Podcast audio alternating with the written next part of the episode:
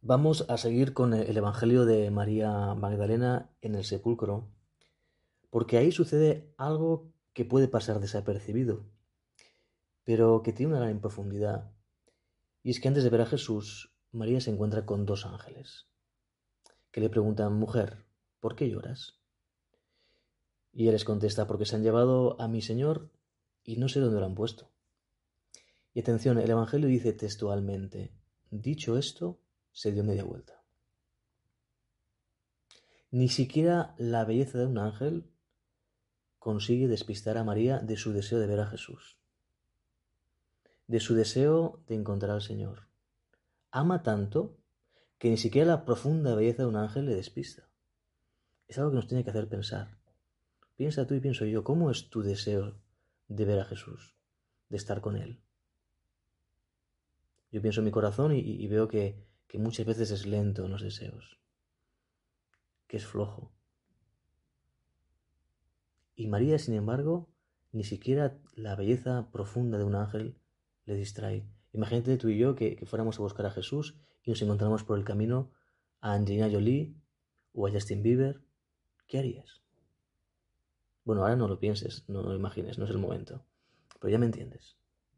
Pues para entender esa, esa fuerza que tiene el corazón de, María que busca a su Señor con todo su corazón, con toda su fuerza, con todo su cuerpo, con toda su mente, la respuesta la tenemos en el propio Evangelio.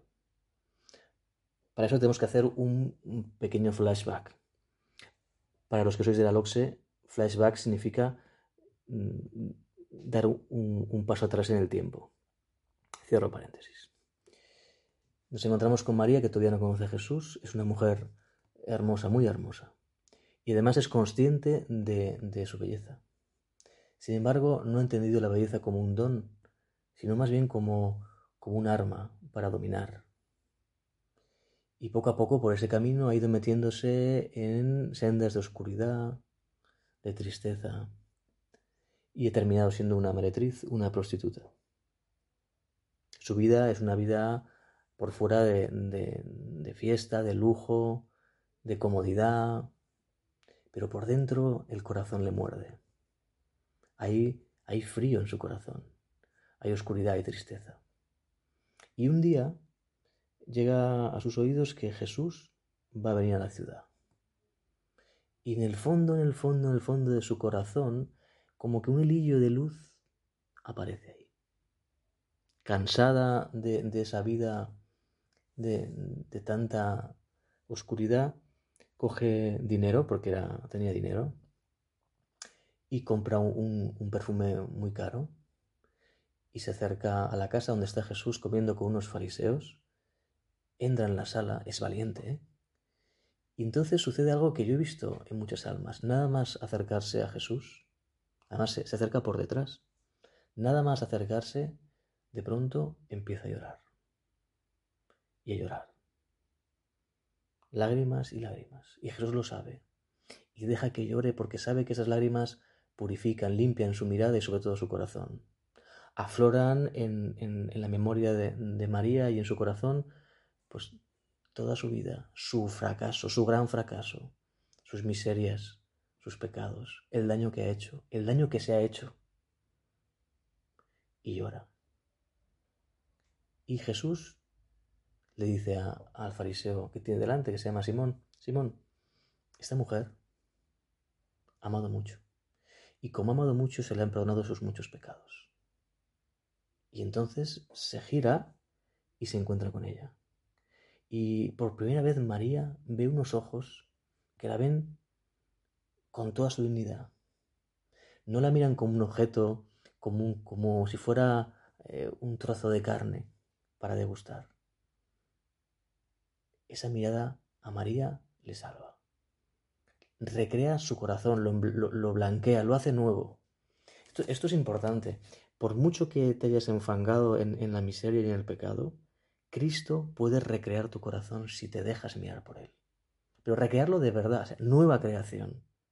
Lo que era, digamos, algo que estaba estropeado y roto, se recrea, se hace de nuevo. Y aquel corazón es original. Bueno, pues quizá nos puede ayudar este, este Evangelio a ver cómo nosotros miramos. ¿Cómo es nuestra mirada? ¿Miramos a los demás como un objeto? ¿Como una mercancía para, para comer, para saborear, para degustar? Y también podemos pensar cómo nos dejamos mirar. ¿Descubrimos la belleza como un don o como un arma? Al respecto te, cuento una anécdota que a mí me, hizo pensar y que, y que sucedió hace años, bastantes años, un, sacerdote marino en una travesía en barco de estas muy largas, donde el, cura está ahí, pues celebra misa en el, barco y, y, una noche paseando por, por, el barco entró en una, en una, habitación donde estaban jugando los marineros a, a póker y al entrar un, un marinero le dijo, padre, fíjese aquí. Y entonces puso la mano en, el, en la pared donde había un póster gigante de una mujer desnuda en una postura erótica. Silencio. Y entonces el, el cura marino se acercó, tocó el póster y dijo, atención, mujeres de papel para hombres de papel. Extraordinario. Detrás de, Y se fue. Silencio. Detrás de esta pequeña anécdota hay una gran reflexión. Tú has nacido para lo grande. Cuando te dejas engañar por el móvil, por las imágenes, por... te estás degradando. Esa no es tu dignidad. Hombres de papel para mujeres de papel. También podemos decir mujeres de papel para hombres de papel. Vamos a pedir a la Virgen María, la Madre de Dios, que nos dé pureza en los ojos, que nos dé unos ojos claros, como María Magdalena, que aprendió a recrear sus ojos con la mirada de Jesús. Se lo pedimos a María Magdalena.